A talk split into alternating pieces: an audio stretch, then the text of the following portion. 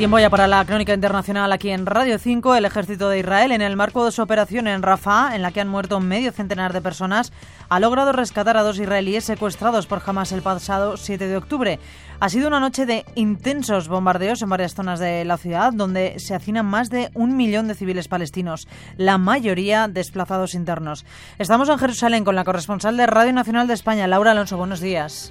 Buenos días. Sí, lo último es un comunicado del primer ministro. Netanyahu asegura que la presión militar va a continuar porque solo eso, dice, logrará la liberación de todos los rehenes. Así que por lo pronto los bombardeos de esta madrugada dejan ya 67 muertos, según los últimos datos del Ministerio de Sanidad gazatí.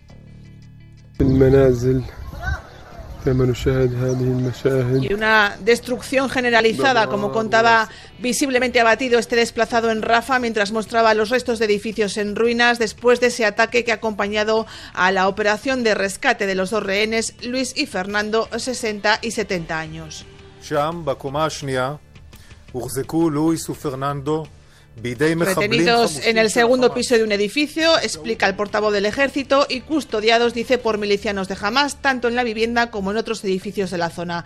Ambos, ya junto a otros familiares liberados, fueron secuestrados en un kibut del sur, muy próximo de hecho a Rafa. Según el yerno de Luis, se encuentran bien. Ellos ya están aquí, dice, pero hay que pensar en los 134 rehenes que permanecen en Gaza. Las familias a favor de un acuerdo de intercambio le recuerdan a Netanyahu que se está acabando el tiempo y piden al gobierno que agote todas las opciones. Gracias, Laura. Un abrazo. Un abrazo, hasta luego. Mientras tanto, el presidente de los Estados Unidos, Joe Biden, ha advertido este domingo al primer ministro israelí, Benjamin Netanyahu, de que no debería atacar la región de Rafah sin un plan creíble que garantice la seguridad de los civiles. Corresponsal en Washington, María Caro.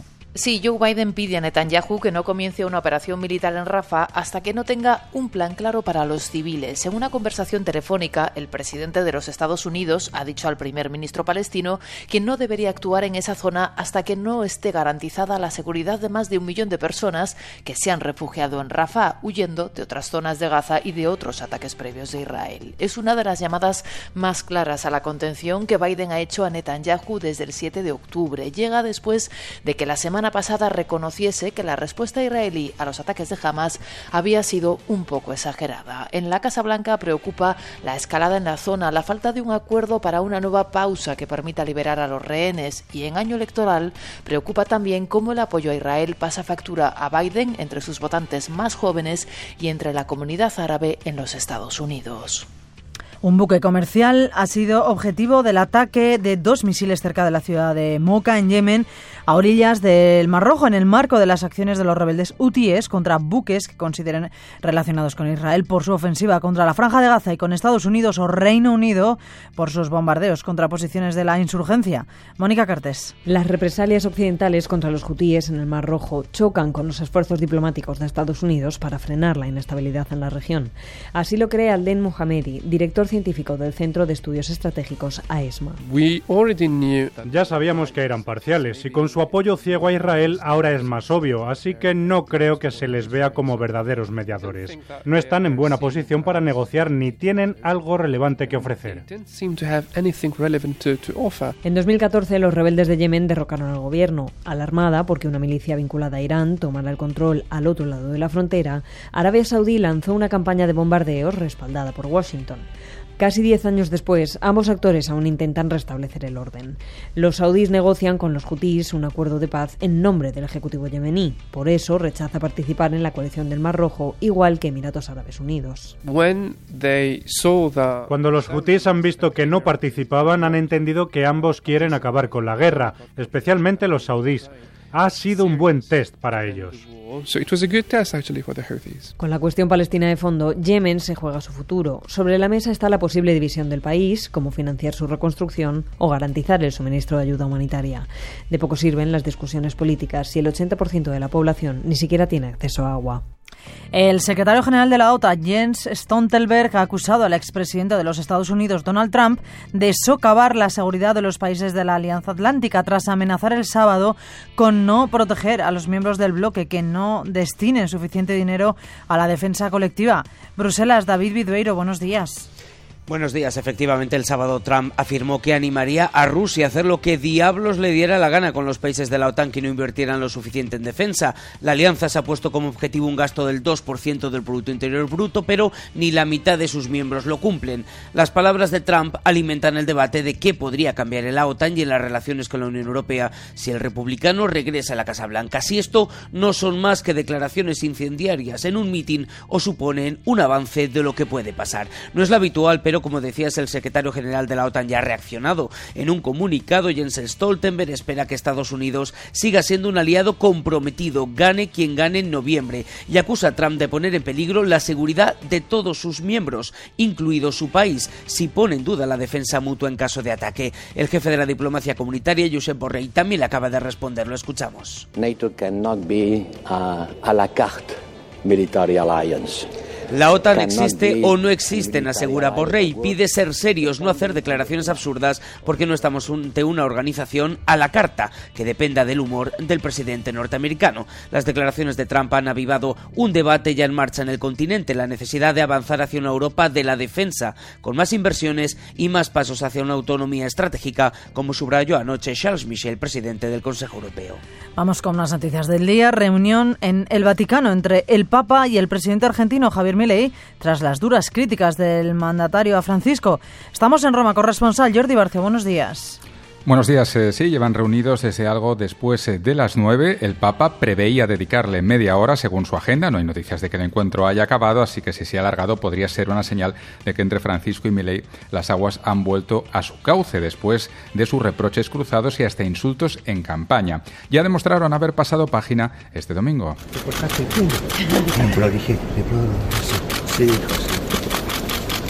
Con un abrazo y una charla relajadas en la Basílica de San Pedro, incluidas bromas sobre cortes de pelo, todo después de la canonización en la Basílica de San Pedro de Mamantula, la primera santa argentina.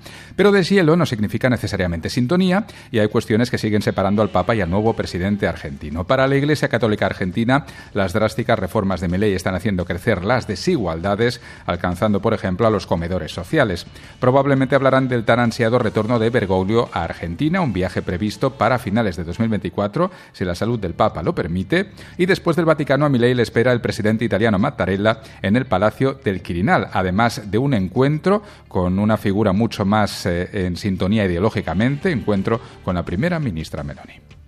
El ministro francés del Interior, Gerald Darmanin, ha anunciado en Mayotte el fin del derecho de suelo en esta isla francesa en el Índico, que sufre una grave crisis migratoria y social. París, Antonio Delgado, buenos días. Buenos días. En Mayotte, que es territorio francés, dejaría de aplicarse el derecho de suelo, la disposición legal en virtud de la cual toda persona nacida en territorio francés tiene derecho a ser francés, a la nacionalidad francesa. La fin du droit du sol, par exemple, c'est euh, pour Mayotte Será una gran solución para el problema, ha proclamado este fin de semana allí el ministro Darmanin de visita en el archipiélago. Mayotte es un pedazo de Francia entre el continente africano y Madagascar y es un polo de atracción para migrantes. La mitad de sus 300.000 habitantes es de origen extranjero. Su llegada continua provoca problemas de vivienda, de salubridad, de seguridad, dicen asociaciones políticas locales. Desde hace semanas, una revuelta contra la entrada de migrantes ha derivado en bloqueos en carreteras y saqueos. El fin del derecho de suelo en Mayotte suena a solución tajante, pero ojo porque su aplicación no es fácil. El gobierno va a necesitar reformar la Constitución y de entrada no tiene mayoría suficiente en el Parlamento para hacerlo. La derecha y la extrema derecha apoyan la medida, pero la oposición de izquierdas la rechaza. Nos marchamos ahora hasta el Reino Unido, donde el polémico proyecto de ley del Gobierno para enviar solicitantes de asilo a Ruanda se debate en detalle esta semana en la Cámara de los Lores, donde se espera una fuerte oposición tras haber superado el trámite parlamentario en los comunes. Estamos en Londres. Guillaume Montux, buenos días. Buenos días. Empieza esta tarde tres días de debate en la Cámara Alta. No va a ser un trámite sencillo para el plan migratorio de Rishi Sunak, el gran proyecto del primer ministro conservador para luchar contra la inmigración irregular. Los lores ya se mostraron muy críticos en el primer examen del texto el mes pasado y podrían exigir esta semana cambios en la controvertida legislación. Desde esta mañana tienen más argumentos para hacerlo, según un informe parlamentario que se acaba de publicar. El mecanismo de deportación deportación de migrantes a Ruanda es fundamentalmente incompatible con los compromisos del Reino Unido en materia de derechos humanos. Los autores del informe son diputados y lores de varios partidos, incluido el conservador. No ven justificado que se considere a Ruanda como un país seguro para los migrantes, como lo pretende la nueva legislación. Son los tribunales, aseguran, y no una ley que lo debería determinar. Las garantías de Kigali no son suficientes, añade el informe, que denuncia además una legislación que pone en peligro la reputación internacional del Reino Unido. Y hoy 12 de febrero es el Día Mundial contra el uso de niños soldados. Queremos recordar las secuelas que sufren estos menores utilizados por grupos armados de distintos países en brutales conflictos. Isabel Dolera.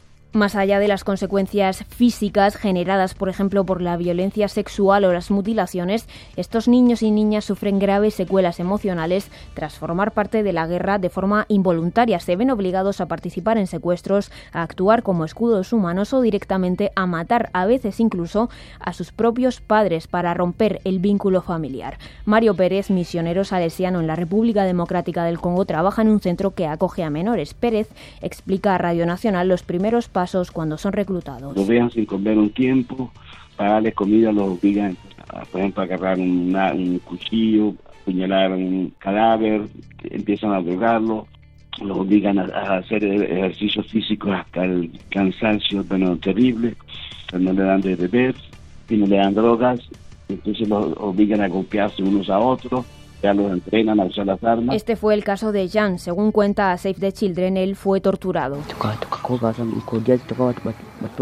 Y añade que muchos de sus compañeros todavía están atrapados y siguen en el grupo armado. Los datos de UNICEF señalan que entre 2005 y 2020 93.000 menores han sido reclutados, aunque se estima que la cifra real puede ser mucho mayor. Así terminamos hoy la crónica internacional. Actualizamos la información aquí en Radio 5.